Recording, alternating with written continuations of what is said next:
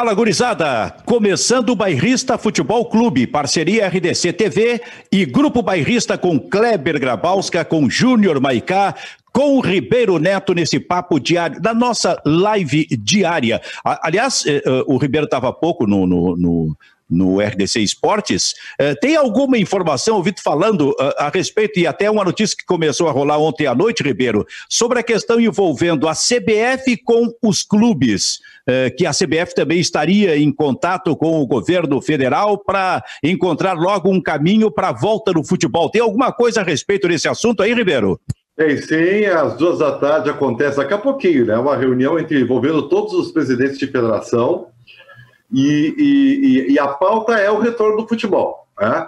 Quer dizer, ao contrário da Argentina, que, que, que, cancelou seu campeonato, da França, que cancelou seu campeonato, né? terminou o campeonato, o Brasil vai voltar ao futebol. Né? E, e, eu, e não vai demorar. Eu, eu, eu, aí eu, agora eu vou do achômetro aqui, tá? A pauta é o, o futebol tem que voltar. E, e, por que, que tem que voltar? É a minha opinião. Por razões bem simples. Por quê? Primeiro, é uma questão política. O governo pressionado, né, não vou entrar no mérito, não, sou partidário, pelo amor de Deus, estou analisando a questão nua e crua. O governo é pressionado com essa enxurrada de notícias polêmicas, precisa de um desafogo, até porque acabou o BBB, né? então, precisa de um desafogo. Então, óbvio para o povo, né? Dê pão para o povo. Os clubes estão desesperados, né? Precisam de receita. A TV já não tem mais o que botar para abastecer a programação. Já represaram todos os jogos possíveis, entendeu? Então, é uma conjunção de fatores e dentro de números, uh, entre aspas, bem menores em relação ao resto do mundo no Brasil de coronavírus, o futebol vai voltar. Vai voltar com portões fechados? Vai voltar. Vai voltar primeiro os campeonatos regionais, que eh, demandam um pequeno deslocamento, né?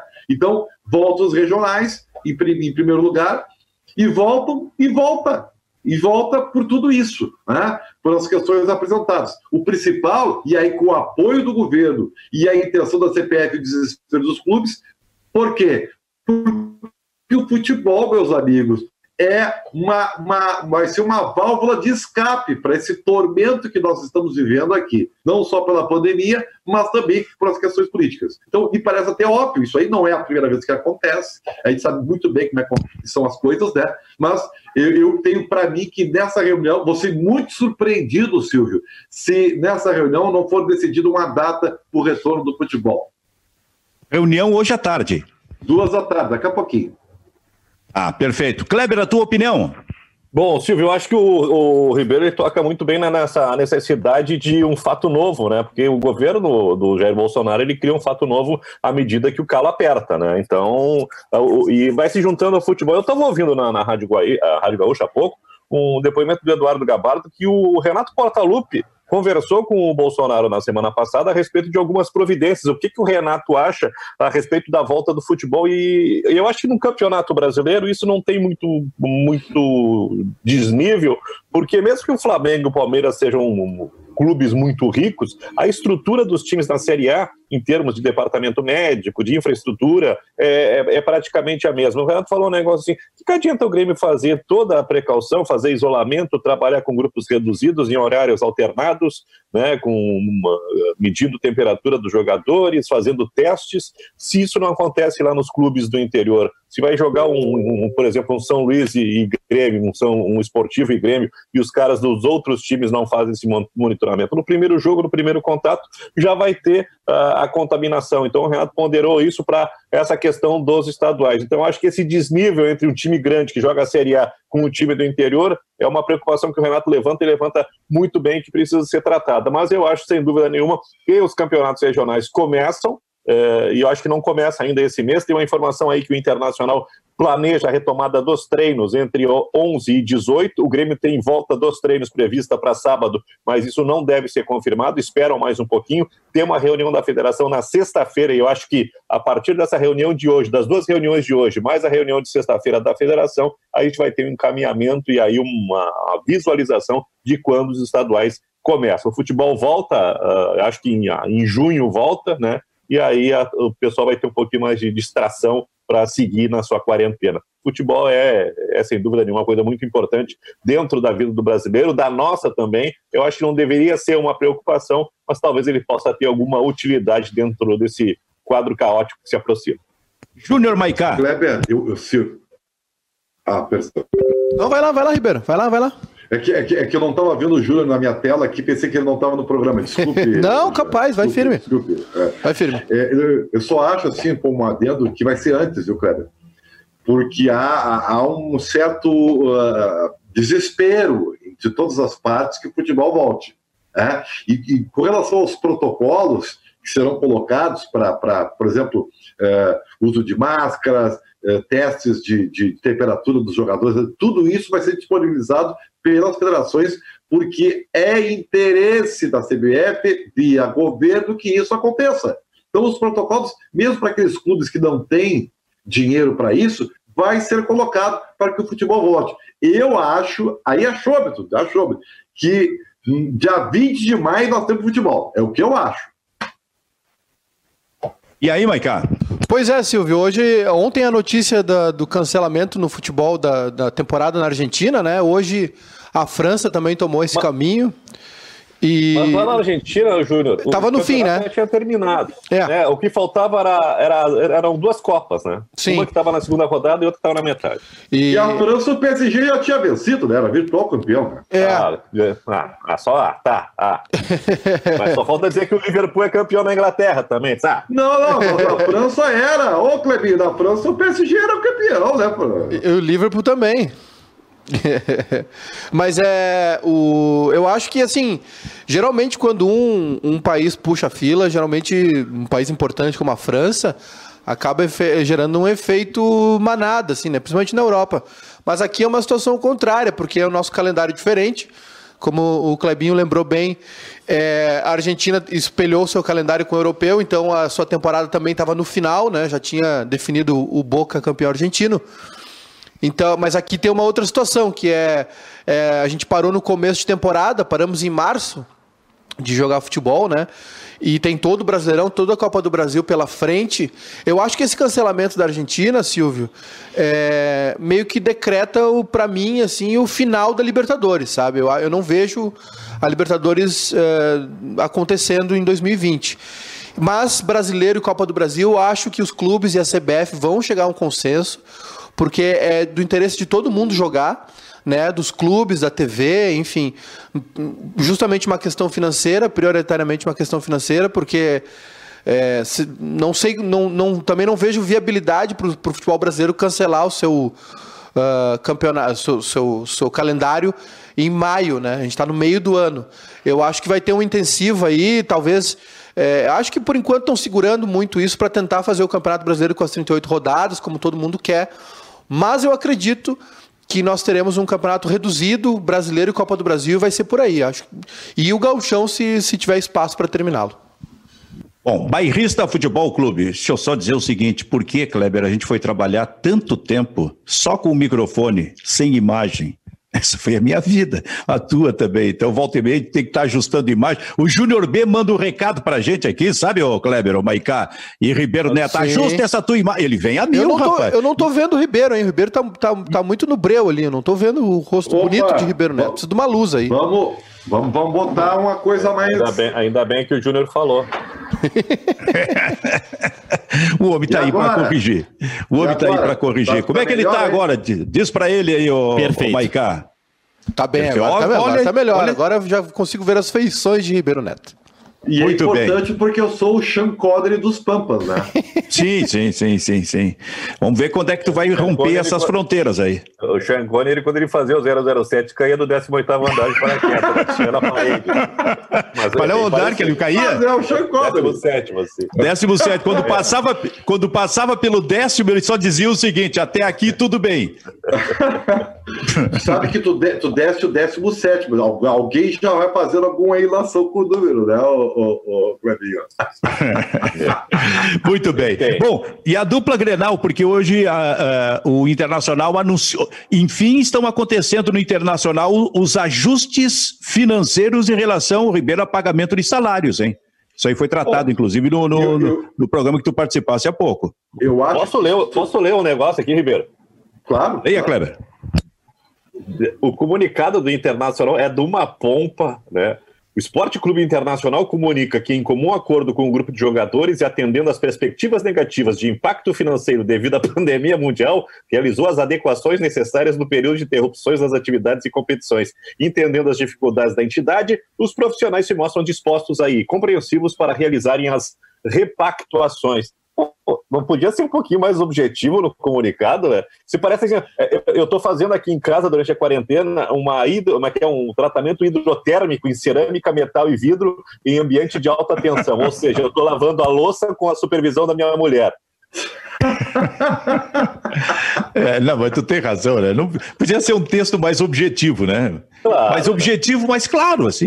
É, é, bom. Muito bom, mas, enfim, muito bom. Mas, mas, o importante é o seguinte: é que isto indica que o Internacional está fazendo uma espécie de reajuste salarial com os jogadores, acordo salarial, eh, talvez com alguma diminuição de salários em dois ou três meses, talvez, como fez o Grêmio, transferência no pagamento dos direitos de imagem, porque o Internacional eu acho até que foi o último clube brasileiro, que a gente não tem tido muita informação dos outros clubes. A, a, a, é, e lá atrás, quando alguns se movimentavam, o Internacional dizia que ia esperar mais um pouco, tinha feito esse acordo com os jogadores, mas agora, né, Ribeiro, chegou o momento. É, e eu te acho a ver, ah, falando em Colorado, quero mandar um abraço para o Denis Soares, lá de Bento Gonçalves, que está nos assistindo, é, e, e, e dizer o seguinte, ó, me parece que tem muito a ver com o que vai acontecer. Me parece que já, já é. Tudo bem, pode me chamar de paranoico, de não sei o quê. Cara, eu tô com uma convicção, Silvio, de que vai voltar tudo. Por, há uma pressão para voltar. Eu não sabia desse negócio do, do Renato com o Bolsonaro, viu, o, o, o, o Kleber? É, é, é, isso aí, como tá próximo o Renato do Bolsonaro, né, gente? Coisa impressionante. E, e, e não estou pensando em política aí. Leem por favor, leia adiante disso. Não é política que eu estou pensando. O Renato é muito. O Renato é voa muito alto esse homem, meu Deus do céu, né? É, mas eu fico a imaginar o seguinte: uh, o contato uh, uh, seguramente partiu do, do Bolsonaro.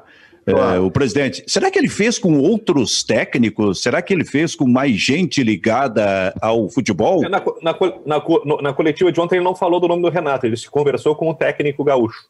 Né? e, e, e, segundo o Gabardo diz, é, esse contato tem uma proximidade, tem uma, uma relação e até algumas conversas frequentes do presidente com o Renato. Tanto que o Renato, né, acho que ano passado, né? É, o Renato é abertamente o partidário do Bolsonaro. Isso aí. Convidou, ele... convidou, convidou o Renato, a, convidou o presidente Bolsonaro a, a visitar o, a, o estádio a Arena, visitar o Grêmio, não me lembro. Né? Passou até é, por, por cima da vontade do próprio. O, o Renato está reforçando o Renato Cani está reforçando a sua base é, política para a, a, o seu futuro futebolístico. Não, mas olha, então está aí. Houve o contato admitido pelo próprio presidente Bolsonaro com um técnico gaúcho, que é o Renato, que é o Renato Portaluppi. Quer possivelmente ele só teve contato com o Renato. Eu vou te dizer uma coisa, eu não acho isto tão ruim. Só que eu acho não, o seguinte, não, não eu só que eu acho o seguinte, o, o, se, o, se o Bolsonaro está partindo para isso, ele precisa uh, ouvir outros profissionais do futebol. Não apenas a área do técnico, talvez representante dos jogadores, eh, talvez Sindicato. dirigentes, alguma. Tem, hã? Sindicato sindicato, quer dizer, tem que ampliar isso aí, porque não vai ficar só com a opinião do Renato, o Renato disse isso e está resolvido, vai ser assim. Aí é demais, convenhamos, ah, eu, né? Eu vou dizer mais, eu não, eu não, não, não, não acho nem ruim, não estou nem analisando o mérito do Renato eh, ter o Bolsonaro como um, uma plataforma para ser o futuro técnico da seleção. Faz parte do jogo, gente. Eu não estou aqui fazendo nenhuma análise de meritocracia. Isso aí é do jogo. Não estou condenando o Renato. Agora, é que eu não posso deixar de não dizer o que eu acho a respeito, entendeu? Só isso. Tem uma Evidente. matéria aqui, Silvio. Oi? É, tem uma matéria aqui do dia 15 de novembro de 2019 que o Renato é. convidou o presidente Bolsonaro para assistir Palmeiras e Grêmio em São Paulo. Sim. Ele, ele disse que o Bolsonaro tinha ligado para ele, ele não viu, aí ligou de volta. Eles conversaram pelo telefone E ele convidou o Bolsonaro para assistir um jogo do Grêmio, né? Na, na, na, foi no, pelo Brasileirão, em novembro do ano passado. Sim. Mas pela agenda do, do Bolsonaro acabou não acontecendo. E o Renato disse o seguinte: é o presidente do Brasil, não é torcedor do Palmeiras ou Flamengo. Tem uma bandeira só do país. Ele torce para todo mundo, gosta de futebol. Espero que esteja no jogo contra o Grêmio.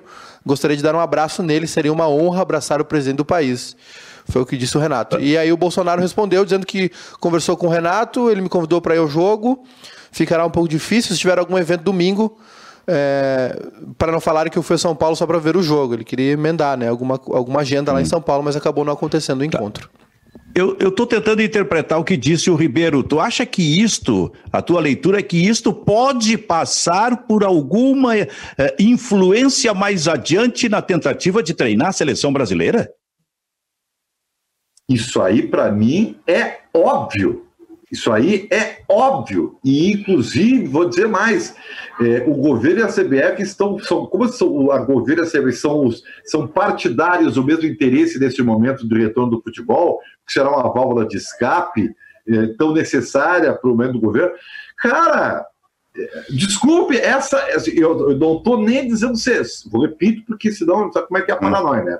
Não estou analisando se é certo ou errado. Mas me parece tão óbvio que essa aproximação tem um interesse que está na cara isso aí. Está é, na cara. É, me parece óbvio até. Cara, óbvio.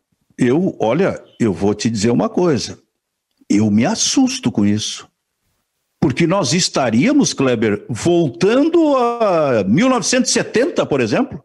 Médici, onde a influência, onde a influência do presidente eh, eh Médici é, Geisel, não, Geisel. não, não, Médici. Geisel assumiu, em, Geisel assumiu em 75. Ah, é. Isso aí, e, isso e o Médici assumiu logo depois da morte do general Costa e Silva, tipo 69.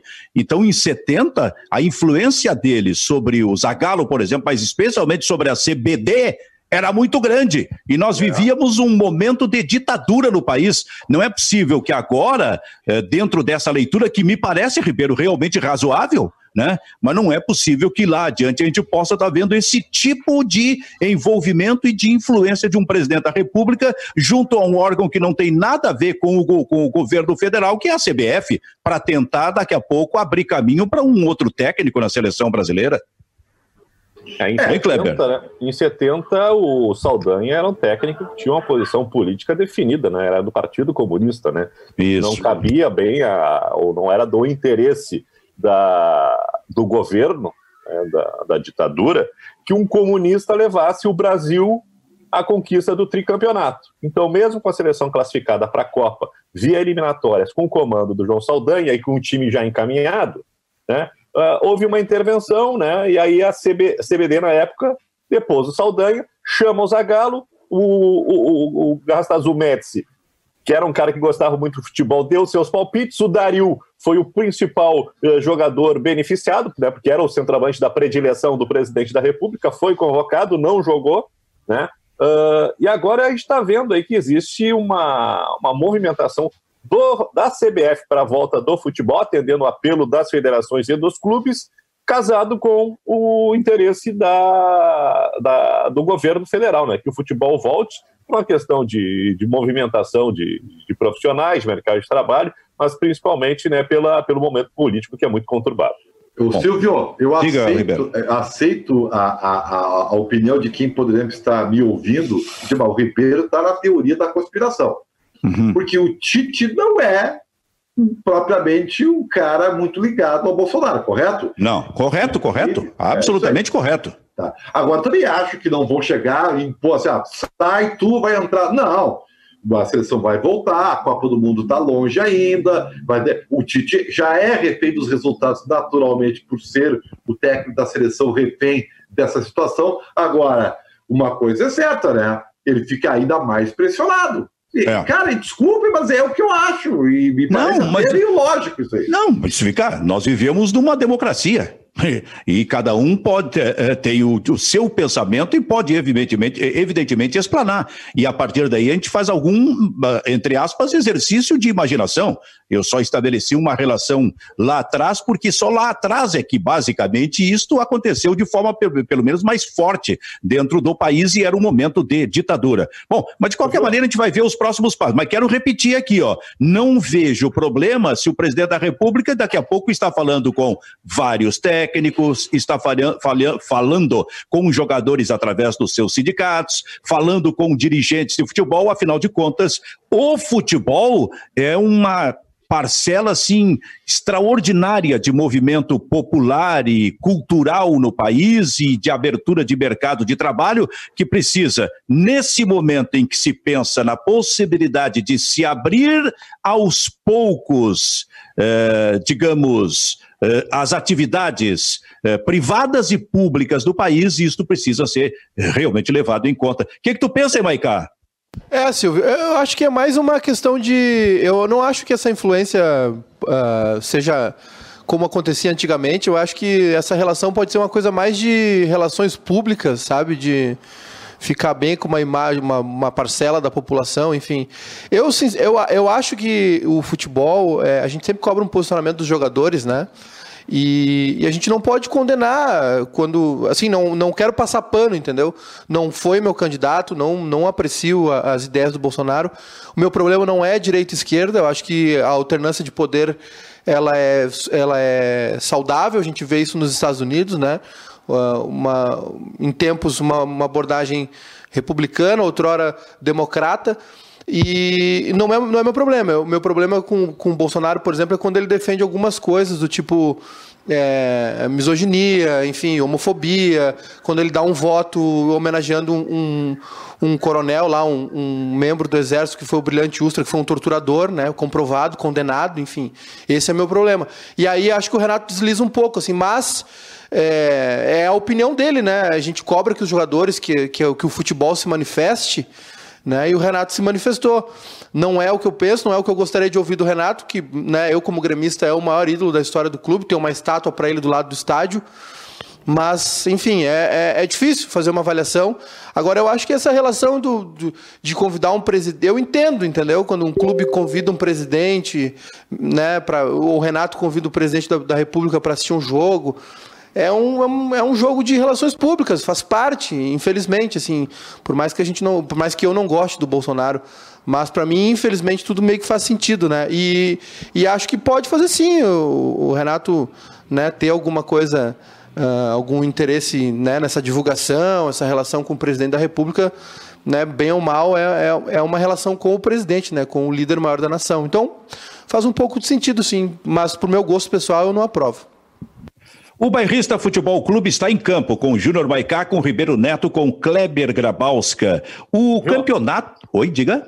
Só, só para completar essa questão do Renato, acho que tem um fato que está ligado, que é uh, o Renato ele precisa recuperar o cartaz que ele tinha, né? Que foi diminuído a partir da chegada do Jorge Jesus. Se Jorge fizer Jesus uma pesquisa, né, Kleber? Se fizer uma pesquisa hoje, 90% do Brasil vai querer o Jorge Jesus na seleção brasileira. Até o Filipão, né? O Filipão foi muito coerente, né? Quando perguntado se ele, ele aprovaria a indicação do Jorge Jesus como técnico da seleção brasileira, e ele disse, claro que sim, até porque o Filipão é um brasileiro que treinou a seleção portuguesa, e ele disse, quando estava em Portugal, eu precisei de um favor do Jorge Jesus, e ele me atendeu com, né, com, uma, com muita, muita atenção e muita prontidão.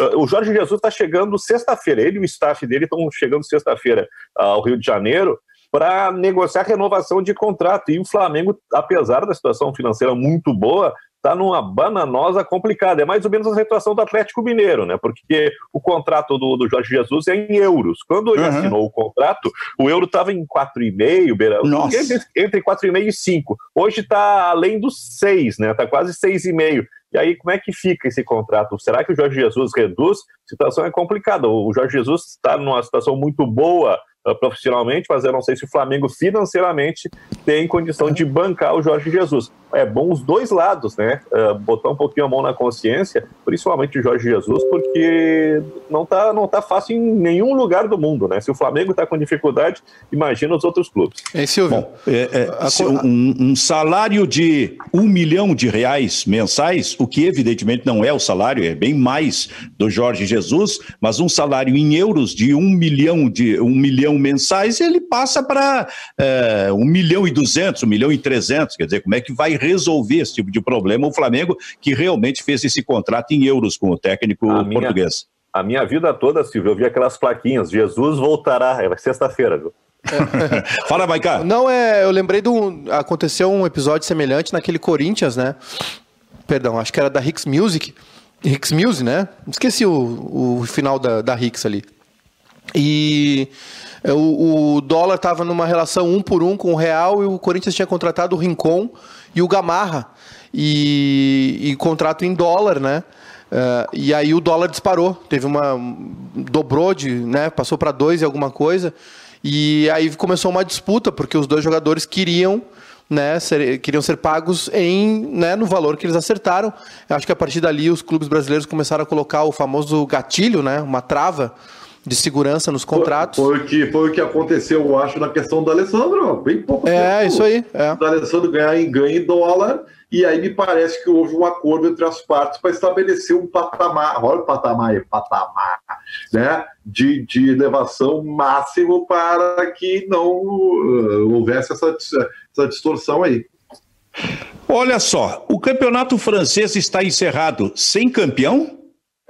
Mas o PSG é o campeão, virtualmente, Sim. todos pontos de vantagem. Não, mas eu quero saber se está oficializado como não, campeão. Eu não sei, eu não sei. Não, não, não. Essa, essa, essa história é a seguinte, ó. A Federação Francesa ainda não se pronunciou. A, a orientação é do governo para que não tenha mais futebol. Futebol lá para agosto, setembro. Se a federação quiser mexer no calendário e terminar o campeonato lá, é possível. Então, essa é a ideia de que o campeonato francês. A federação ainda. O campeonato acabou. A ah, mas e a Champions, ô Kleber, como é que fica? Pois é, aí tem que fazer um ranqueamento, né? Não, é não, que aí não. De... Mas o PSG está jogando a Champions. Sim, não, mas aí terminou o campeonato francês, mas vamos ver como é que a UEFA vai se movimentar em relação à Champions League, né? É, mas a Champions, a ideia é aquela de botar, botar em, em numa duas, cidade só. É, é a, a, UEFA, a UEFA emitiu um, é, a UEFA vai dar uma, um ultimato nas federações. Ela quer um posicionamento oficial, né? Ó, até o dia 25 de maio uh, uh, os, uh, as federações vão, terão que decidir se vão encerrar os campeonatos ou não. Esse é o, o prazo máximo, né? Para ver, eh, enfim, é uma relação de cada país, né? De, cada federação com o seu governo. Cada governo tem as suas diretrizes, enfim. É, então, na, por isso que a Argentina já definiu ontem, né? É, a Argentina não cogita jogo sem torcida. Eles não querem é, saber de jogo sem torcida. Os argentinos se consideram europeus, né? É. E, o, e, e, tem até a piada aqui daquele argentino que voou num, num Zeppelin para ver como é que a cidade ficava sem a presença dele, né? E, e então. o, é isso. Então, se, aqui ó, eu tenho ó, Holanda e Bélgica encerrado, a França deve encerrar. Portugal e Alemanha devem retornar com protocolo de segurança. A UEFA deu até dia 25 de, de maio para os caras decidirem, ó. Nós vamos continuar ou vamos encerrar? Conversa aí com o presidente, com o ministro da Saúde, se resolvam e nos digam aí qual é o prazo de vocês, se vocês vão cancelar ou não. Eu não estou consigo, eu não estou conseguindo ver nenhuma competição internacional, né? Nesse ano, nem eu acho que a gente não vai romper fronteiras aí em 2020. Se acontecer, Aliás, de, se acontecer de ter futebol, a, a, é portão fechado dentro do país. E tem uma notícia nova sobre a Olimpíada, né? Que se a Olimpíada não acontecer amanhã, uh, ano que vem, né, 2021, nessa nova data que foi estabelecida, não vai ter Olimpíada no Japão, né? Fica para daqui quatro anos. E outra coisa. Não, não, teríamos uma Olimpíada. Daqui a 30, 40 anos a gente vai olhar assim, deu um salto de oito anos. É igual Como durante a guerra, né? Segunda... É, exatamente. Como a Copa do Mundo. E é. teríamos a repetição do que na Segunda Guerra uma geração de atletas foram impedidos, né? De se tornarem olímpicos e vai acontecer, vai acontecer. Mais do que isso, mais do que isso, uma geração de atletas uh, uh, podendo perder um ouro olímpico que ganhariam ali uh, em 2020 ou 2021. Porque o esporte olímpico é uma coisa exigente demais, né? é, num ano de de Olimpíada tu vai ao topo ganhando ouro e quatro anos depois tu já pode ser considerado velho, por exemplo. É. E tem os, o, E Kleber, o, Kleber, o Kleber lembrou bem esses dias, tinham algumas, algumas modalidades, não tinham todos os participantes definidos, né? Então a questão de índice de classificação para a Olimpíada, então, é, primeiro que né, adiar para 2021 foi a decisão sensata. Agora, a- o Tóquio não, não, vai suportar mais um adiamento, né? Aí não sei como é que fica. Se a Olimpíada de Tóquio pula para 2024 ou ela é de fato cancelada, porque estava tudo pronto, né? Tudo praticamente 90% pronto. Do jeito que os japoneses são, acredito que estava tudo 100% pronto. Mas se não, estava muito próximo, né? Porque a Olimpíada estava para começar agora, em junho, né? Se não me engano, acho que mês que vem. É. Um pouquinho mais de 40 Kleber, dias. Ô, ô, Só, Silvio, uma coisa que Diga, ocorreu aqui. A Argentina tomando essa decisão, ela impacta na, na Libertadores da América, né? É, foi, foi, foi, foi, o- foi o que eu comentei antes, Ribeiro. É, eu acho que não tem Libertadores esse ano, não tem como. Porque o, por o- não? Argentina, a Argentina parada até setembro. Né? No mínimo até setembro, foi, que é o que está definido. Sem voos comerciais. Teria que ter- terminar, eh, resolver a Libertadores em um mês, em dois meses? Não, não, É, e não, cabe, é né? apenas isso, a gente, a gente já falou a respeito desse assunto. Se tiver uma fronteira fechada, deu, né, cara? E outra, a Champions League tá em em mata-mata já. Né? Tava com, nos jogos de volta da oitavas. Então teriam mais uma data, ah, quarta, semi. Serão seis datas, digamos assim. E. Uma o- pergunta, Júnior, Oi. por favor, para ti. a Liber- e a Libertadores, e a Libertadores, Ribeiro, só para encerrar, a Libertadores tem toda a volta da fase de grupos ainda. Né? O Kleber, que foi plantão durante muitos anos, o, o Grenal vai ter valido? Vai ficar para a história ou se apaga se a, a Libertadores for acabar? É, não foi jogado, né? A competição é que não valeu, né? É. Mas e aí, como é que faz? Sim, mas é, é- é meio. En- Entra, entra né? pros anais da história, mas não valeu nada. Foi o, foi o primeiro jogo de Libertadores e acabou a Libertadores. Ou seja, o Grenal de uma Libertadores acabe- acabou com tudo mesmo, né? Foi Não. uma revolução, foi uma hecatombe. É, Teve- isso teve um isso é verdade. E na teve- prática nós não tivemos Grenal de Libertadores ainda.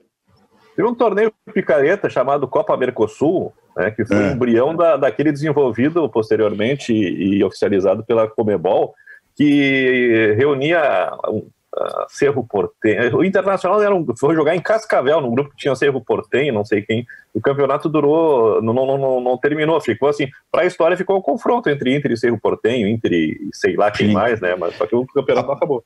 A propósito, lembrando o seguinte: eh, o futebol vai voltar, pelo jeito, com os campeonatos regionais. Então, no momento em que o futebol voltar no Rio Grande do Sul, nós teremos um Grenal, Isso. Sem público. Agora não é nem não é nem É. Gauchão, uma né? torcida quase inteira. Agora é ninguém dentro do campo. É, e é o, o o jogo de retorno, né? O jogo de retorno do É o Gauchão. de retorno. É isso aí. É. É. Será Assim o como primeiro teremos. Será o primeiro Grenal sem público, Kleber? Eu acho que sim. Eu acho que sim. Tá? Assim como teremos neste dia, digamos que seja um domingo, Grenal, Caju e Brapel. É. Que são jogos já marcados pelo calendário do Campeonato Gaúcho. A gente vai, olha, vamos voltar 2000 em alto estilo, hein? Dois- Cada um na sua casa, mas vamos voltar em alto estilo. 2020 é o. O 2020 é o ano. o- Nos de, o calendário de 2020 nos deve quatro grenais. o ano que, No que mínimo, nunca né? acabou. É. Kleber Grabowski, o que que tu recomendas hoje, hein, Kleber? Bom, ontem eu assisti mais dois capítulos daquela série uh, Last Dance, né, a respeito da- do, do Michael Jordan NBA, e por acaso na faxina que eu fiz, eu achei esse livro aqui que é muito interessante, a gente estava falando tanto do Barbosa esses tempos, né, que é do Paulo Perdigão, A Anatomia de uma Derrota, e, e tem uma frase aqui que precisa de atualização, né, apenas três pessoas com um único gesto calaram o Maracanã com 200 mil pessoas, Frank Sinatra, o Papa João Paulo II e eu, né, declaração do Didia, né. Acho que tem É que aí. colocar. Agora- Agora eu não sei se tem que colocar aqui o João Antônio ou o Carlos Miguel naquele Grêmio 2, Flamengo 2. Talentosa muito essa. bom, muito bem. Agora É. tem o seguinte, ó, eu tenho uma sugestão para vocês. Hoje eu não estou aqui no da- da- dos meus discos, né? Então eu, eu vou ficar devendo as. Que as- isso, as- as casa capas. duplex, casa com dois, três andares. Que isso, os caras estão muito. Olha aí, rapaz. Que isso. Três andares. Pra que tu quer uma casa desse tamanho, hein? Se- cara- eh, eh, sabe, sabe que eu cheguei a essa conclusão, especialmente depois que comecei a ficar velho. Porra, É uma que eu- casa de um tamanho imenso e sobe escada, desce escada, meu velho. Tu, É. tu vai ficar velho, tu tá ficando velho, tu não vai ter condição física mais para te movimentar tanto. Então, vende que- essa casa e compra um apartamento pequenininho. Não, isso no futuro vai acontecer, né? Compra Mas agora, por- Ribeiro. Depois da pandemia, os apartamentos vão estar tudo baratinho. Mas eu gosto muito porque eu sou um cara que, que, que precisa de espaço, entendeu? Eu sou um cara que precisa de espaço. Mas, de qualquer maneira, é, é, eu tenho uma sugestão e eu, eu, por acaso eu descobri, tá? É, eu achei no History Channel, History Channel, né? Uma série, uma pena que ela é dublada e nada contra os dubladores. É que eu, pro meu gosto pessoal, eu prefiro no áudio original, tá? Eu, eu prefiro. O Livro Azul, tá? Que é ah, baseada nos anos 50, né? Logo após a, a- é- é, tem muito a ver com a, com a, com a área 51, né? Lá em como é o nome da cidade lá, ah, ah, Silvio? Caso do caso caso meu Deus, a área 51 dos OVNIs lá no- nos Estados Unidos, tá? É Cabo E- Canaveral, não é? Não, não é Cabo Canaveral. Não, não, isso aí é a NASA. Isso aí é a Ah, NASA. tá, tá, tá. Caso Roswell. Caso Roswell, tá? Da área 51, né? onde os Estados Unidos descobriram os primeiros OVNIs e coisa e tal. E aí, o Doutor Estranho é o protagonista da série, né? Eu não lembro o nome dele, mas é o Doutor Estranho. E, e- e ela é baseada em descoberta e, e investigação dos casos, os primeiros casos de OVNIs, né? Do que acontecia nos Estados Unidos. É muito legal. Eu sou apaixonado por ficção científica. Como é que é o nome, Ribeiro? O livro azul. O livro azul tá no History, tá aberto no History. Ah. Uma pena que é dublado, é a primeira temporada com 12 episódios. Recomendo, já estou no quarto episódio. É muito legal para quem ama o gênero como eu. tá? Se o Baldaço estivesse no programa, no momento em que tu fizesse a, que tu fe- fez a referência ao livro que tu, le- eh, tu estás lendo, o livro azul, já sabe que ia sobrar para ti, né? É, aliás, eu acho Ele que- já vinha com o sistema azul. É, isso, é isso aí. É. É, Então, eu, eu, eu- eu até não sei qual é o nome o original, o- do, porque não, não tá escrito livro azul, mas eu, depois eu vou pesquisar para ver se o número. Até as, eu vou dizer uma coisa para vocês, tá? É. Se é uma coisa que eu, que eu, que eu, que eu tenho uma, uma, uma, uma, uma, uma bronca, é com essa, essa, essa, essa interpretação de alguns títulos que, que para o português, que para mim não tem nada a ver com o original. Né? Tipo assim, ó, Charles Angel virou as Panteras. Né? É uma Sim, coisa sim. que não tem nada a ver, É. entendeu? E aí eu estava vendo um filme francês muito bom com, com, com, com, com o Renault, Jean Renault, que é um belo artista, né? Veterano, mas ainda é, é muito bom. E, e o título original é L'Immortal, L'Immortal, que é o imortal. E os caras botaram para Outro, olha aí, ó, ó, livro azul e imortal. É, é, mas Ribeiro se entrega, cara. Não, ele, ele falou em francês pra se esconder, tu viu? Le mortalité. É, ainda, bem, ainda bem que eu sou um troglodita e entendo muitas letras, muitas línguas. Imortal. E aí os caras botaram 22 balas. O, do, do, do, do, por que, que não põe o Imortal? É L'Immortal, é, L'Immortal, que é, que é o título original. Sabe, é um negócio assim louco. E poderia dar uma lista de títulos aportuguesados que não tem nada a ver com o original. Tem uma É. bronca com isso aí, cara. Eu também Cara, tenho. porque a gente é tudo ignorante. Lic- Exatamente. Calma, calma. Licença poética. Muito bem, Eu quero Bairrista dar, Futebol Clube. quero dar minha dica também, então, Silvio. Já que Ah, tá todo mundo dica, dando então. dicas culturais, quero sugerir uma série para os amigos que gostam de politicagem, es- espionagem, especulação, enfim. É, é uma série chamada The Looming Tower. Está disponível na- no Amazon Prime. Né, no serviço de vídeo da Amazon, aí, concorrente da Netflix, que é baseado num livro, The Looming Tower, que é vencedor do Pulitzer, né, o maior prêmio literário dos Estados Unidos, que é sobre todas as cagadas que os Estados Unidos cometeram pré-11 de setembro. Começa com o atentado na, na, na embaixada em Nairobi, no meio daquela confusão do Clinton com a Mônica Lewinsky, ah, a CIA e o Qual, F... qual a confusão? da Mônica Lewinsky com o Clinton? É. Ah, teve um. Fica por aí. Avança, avança, vamos- temos que avançar. Dançaram um forrozinho na- na- no salão oval. e teve um vestido, né? Enfim. E o, o embrólio CIA e FBI, um brigando com o outro, o governo também hum, perdido nessa confusão, e impeachment. E, e é uma série, uma belíssima série, né? Com, Sim. com para quem gosta desse tipo de, é baseado em fatos reais. Utilidade pública. Utilidade baseado em pública. fatos Qual é o reais, nome mas- da. Qual é o. Hã? Como é que se chega nesse Amazon Prime aí, que nem Netflix? É igual Netflix, igual, É igual mesma Netflix, Como é que é, é o- mais baratinho. Como é que é o nome da série? The Looming Tower, L-O-O-M-I-N-G. The Looming Ah, Tower, né, à toa. E aí é, mostra esse período grande de tempo, né, começa em 93, e, e já com a ameaça do Osama Bin Laden, da Al-Qaeda, as relações, né, enfim, de espionagem e tudo. E é um livro premiado nos Estados Unidos, baseado em fatos reais. Uma série interessantíssima para quem gosta de, de política, né, desse tipo de, de assunto. São 10, 10, mas vai se estender por mais, mais temporadas, se não me engano. Tá, e, mas dá esse pra matar. Amazon Prime tem, tem um monte de filme espanhol, coreano, chinês, que nem tem a. Tem, Netflix. tem, tem, tem bastante série no, no Amazon Prime, bastante série esportiva. Tem aquela série chamada All or Nothing, né? Que é o. ah, que eles acompanham o time, que foi o pri- Eles sempre fizeram de futebol americano, de outros esportes. O primeiro de futebol foi com o Manchester City, que eles invadiram o vestiário, acompanharam lá aquele ano do Guardiola. Agora tem um da seleção na disputa da Copa América do ano passado. É, é, uma, é um serviço bem legal, é o principal concorrente da, Ribeiro. da Netflix no Brasil. Ô, Ribeiro, o que, que tu tem contra o- eh, o- os filmes de outras nacionalidades que não sejam americanos, por exemplo? Não, Pô, não tem. aliás, eu vi- os- não, eu- esses eu filmes não espanhóis, nada, africanos, daqui a pouco assim. revelam coisas que a gente não, não vê no dia a dia. Ribeiro Neto nunca viria um Não, filme de Teixeirinha. perfeito. não. Não, eu até vi. Eu, eu acho que quando criança cheguei ao cinema para ver o Teixeirinha e outro que tinha lá da Carlos Gomes, era Carlos Gomes, mas era outro tipo de filme, né? Era outro tipo de filme. É, então, assim, ó, ah, ah, o, o que eu quero dizer é o seguinte. É, eu não tenho nada contra, eu só acho que é demais, entendeu? É, é, assim, tu pega assim, a- a- a- o percentual em relação aos hollywoodianos. Por exemplo, vou dar, um, vou dar um exemplo como não tenho preconceito. Estreou agora no Netflix o filme O Resgate com o Thor, né? O, o ator do Thor.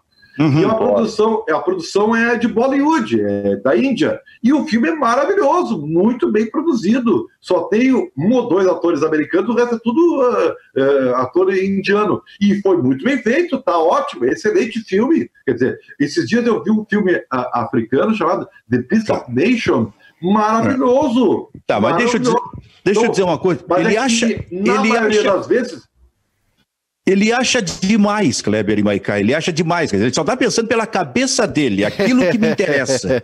Porra, nós temos milhões de pessoas, milhões de pessoas para assistir no mundo inteiro. Aí o Ribeiro Neto vai dizer, é demais isso que tá. Olha, a Netflix está correndo é, risco. O meu umbigo é grande. Não é Ah, o bom. do Baldaço, né? Netflix O do ganhou- Baldaço é muito maior. Netflix ganhou 15 milhões de assinantes com a pandemia. Só isso. E agora? Também, né? E agora? Olha só, Será, eu será tava, a gente, lucrar, hein? Hã? Será que a a gente tá falando. Esses dias eu falei sobre a história do Tostão, né, na Copa de 70, que podia ficar cego a, a todo momento.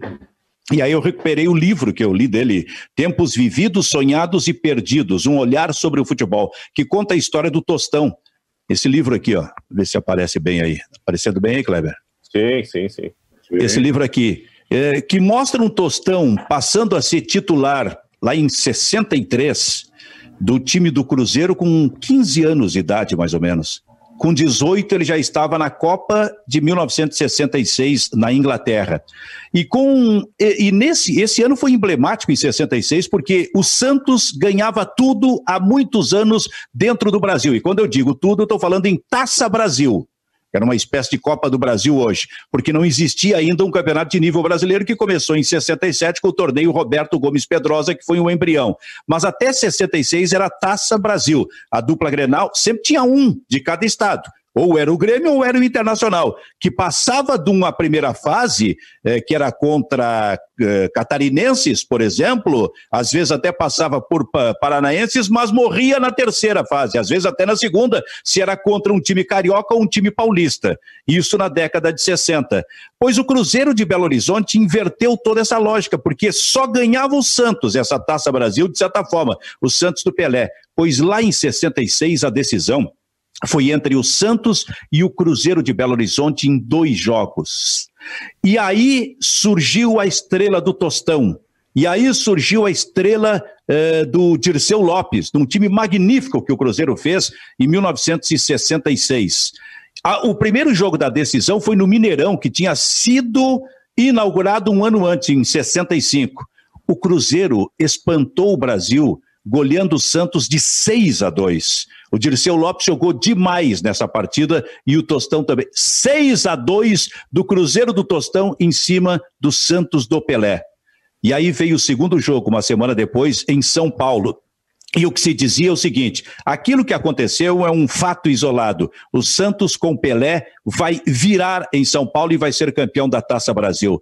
Pois o Cruzeiro foi lá, encarou e ganhou o jogo de 3 a 2 ganhou a partida de 3 a 2 e foi campeão ganhando os dois jogos daquela taça do Brasil, surpreendendo o país. Tanto que logo na sequência, uh, o Kleber, Uh, surgiu, digamos, entre aspas, um segundo rei do futebol brasileiro. O Tostão foi colocado como um segundo rei. Era um rei para desbancar o Pelé naquele momento, tal era a qualidade do Tostão e o time que o Cruzeiro tinha feito para ganhar aquela Taça Brasil de 66. E por isso toda a preocupação né, e, e, todo o esforço da seleção brasileira em contar com o Tostão na Copa uh, de 70. E Silvio, esses dias eu vi a, a, imagem desses gols da goleada do Cruzeiro sobre o Santos, um Santos irreconhecível, Cruzeiro avassalador entrando por todos os lados. Né, e, e, o Natal, que é o ponteiro direito do, do Cruzeiro, faz uma partida espetacular. E outro comentário a respeito desse time do Cruzeiro, né? O Cruzeiro começa com um time brilhante aí na metade dos anos 60, né? Que tem hum. uh, Dirceu e, e, Tustão como né, os, os principais protagonistas Se, da década de 60. Sendo um clube bem novinho, né? Porque o Cruzeiro foi de quando, Kleber?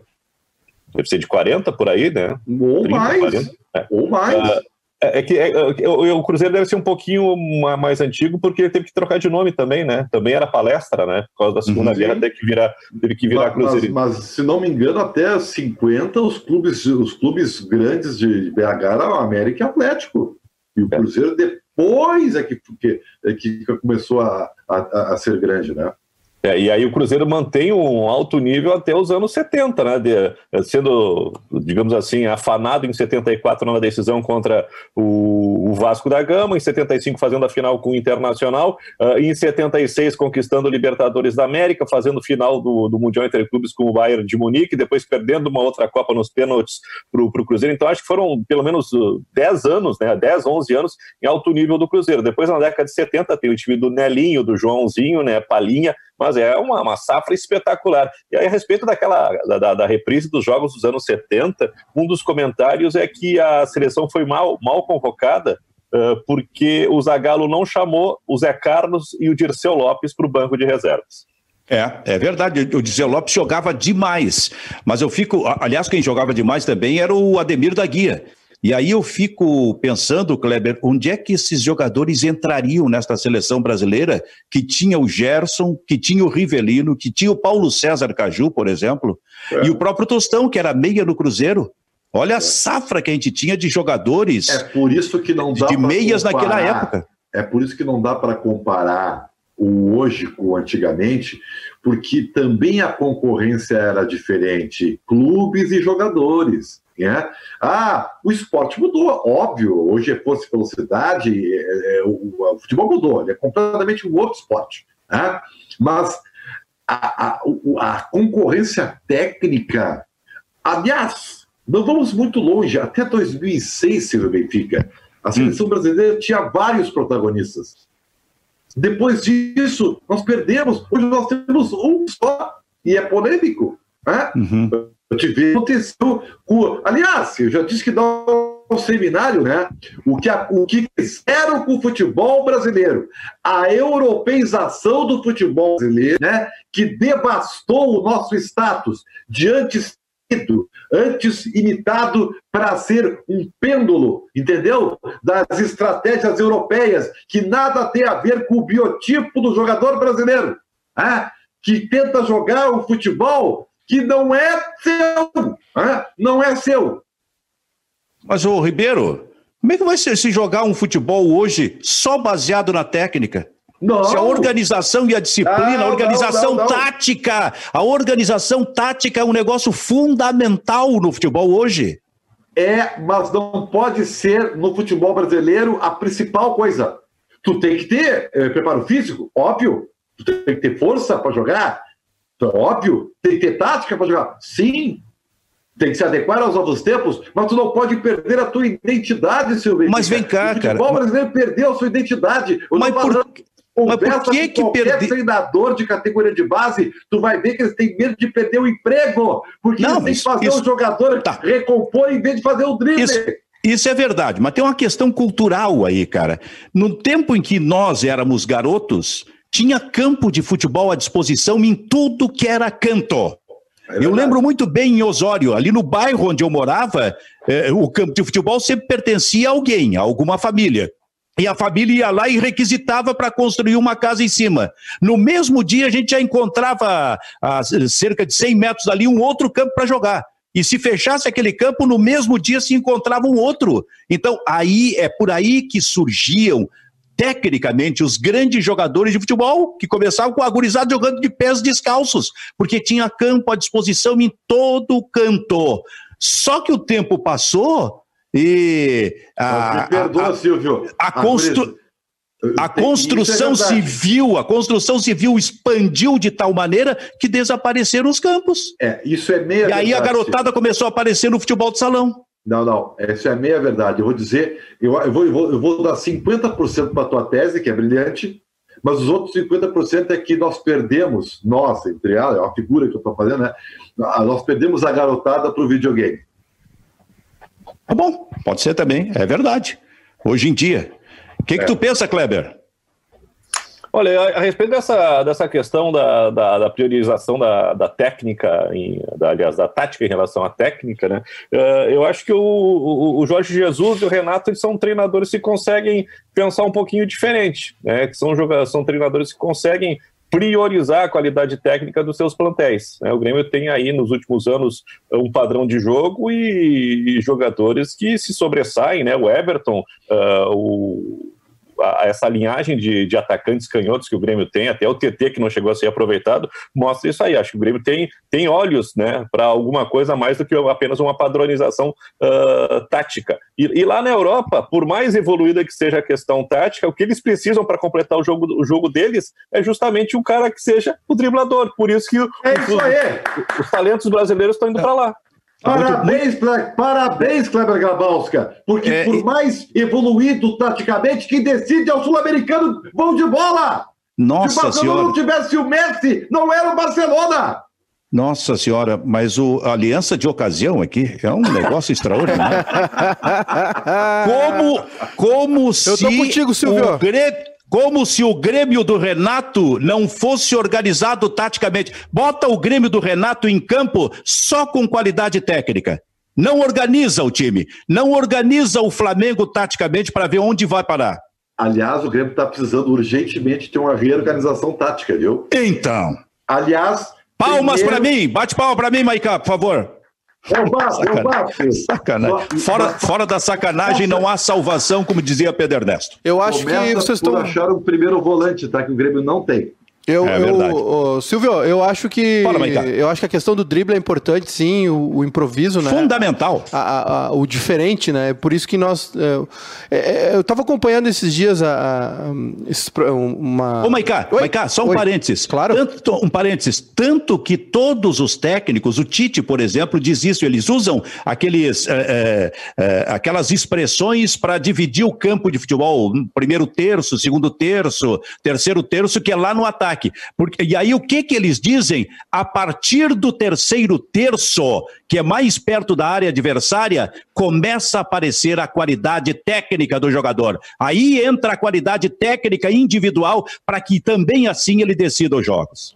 É, eu, eu acho que, é, enfim, tava vendo uma, uma live esses dias, já comentei aqui no programa do Beckham, falando sobre os jogadores brasileiros, enfim, o respeito que se tem, né, que se sabe que os jogadores brasileiros são os melhores, e o sul-americano tem essa característica, né, do drible, os argentinos da, da, da, gambeta, como eles chamam, né, de gambetear, de iludir, né, e, mas eu acho que, é, é eu, eu, eu acho que a euro, europeização europeização, enfim, não sei qual é o termo correto aí. É, europeização. Europeização, é. É, é assim, o, o, o baque de 2014, né, do 7 a 1 foi muito forte. Eu lembro que a gente passou dois, três meses seguintes discutindo, olha, repensar o futebol brasileiro, enfim, usou como exemplo a Alemanha de 2002, que não teve, quase não teve chance contra o Brasil, que começou toda uma reestruturação, né, de na federação, na seleção de, de principal, base, enfim, junto com os clubes, na formação tática e técnica dos jogadores. É claro que tem coisas que são do nosso DNA, né? O drible, enfim, é, é uma mistura de, de, técnica com a característica do povo. É, é um, o futebol e o brasileiro tem uma, uma simbiose que não se explica racionalmente. E, e, mas é, eu acho importante isso que está acontecendo. Eu, eu, acho que talvez, não, não acho que seja demais, às vezes tem um pouco de exagero nos termos, na robotização do negócio, de movimento, de, de scout, enfim. Eu acho que tem que ser um mix disso. Se, se nós conseguimos, conseguirmos aliar a organização do futebol europeu, não só dentro de campo, como fora também, né, na, no clube, na padronização, na formação do jogador. Mas se a gente não deixar de lado a nossa característica como povo, né, como dos jogadores, eu acho que a gente forma um super time. Eu, eh, eu vejo um desequilíbrio, assim. Agora tem um outro ponto que eu discuto bastante com o Edu aqui, que é o seguinte: é, eu fico com medo, e uma outra série que eu terminei de assistir ontem, que foi aquela do Sunderland, né? Que é um. Uhum. Aliás, tem dois episódios ali fantásticos é, para quem está assistindo a segunda temporada. Um é sobre o marketing do clube e o outro é sobre o jogo, né? Enfim, a, a decepção deles quando vão jogar em Wembley, enfim. É, eu acho que os nossos clubes pecam muito nisso, é, nesse contato com o torcedor. E, e a gente tá, eu estava vendo essa série, é um clube do interior da Inglaterra que, olha, pena para colocar 20, 25 mil pessoas no seu estádio, tem um estádio maravilhoso, né? Tava trabalhando no marketing para fazer isso. E, e aí me preocupa essa europeização na criançada. Porque tá todo mundo com PlayStation, com Xbox em casa. É isso aí. O ídolo da gurizada. Parabéns, Júlio! Obrigado. Parabéns, Obrigado, Ribeiro. Obrigado, Ribeiro.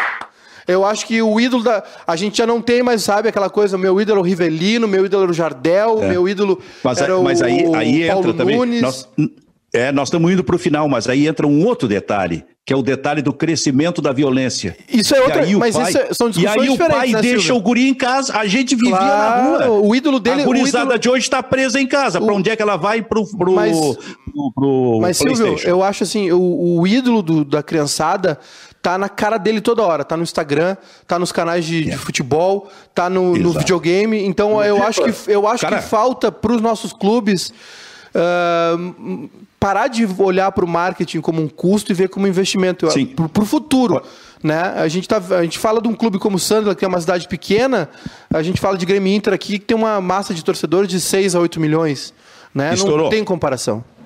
Olha só, Júnior Maicá, estourou o programa e é uma pauta para nós. Que coisa boa para a gente continuar tratando desse assunto aqui no programa. Sem essa loucura exacerbada aí do Ribeiro Neto, que vem para cá aplaudir qualquer coisa que vá ao fa a favor da tese dele. Quer dizer, isso, é... esse é um negócio impressionante, esse homem aí.